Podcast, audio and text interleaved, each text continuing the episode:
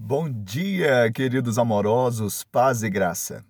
Não cesso de dar graças por vós e fazer menção de vós nas minhas orações, para que o Deus de nosso Senhor Jesus Cristo, Pai da glória, vos conceda espírito de sabedoria e de conhecimento no pleno conhecimento dele. Efésios capítulo 1, versos 16 e 17. Esta é a oração de Paulo aos irmãos da igreja de Éfeso.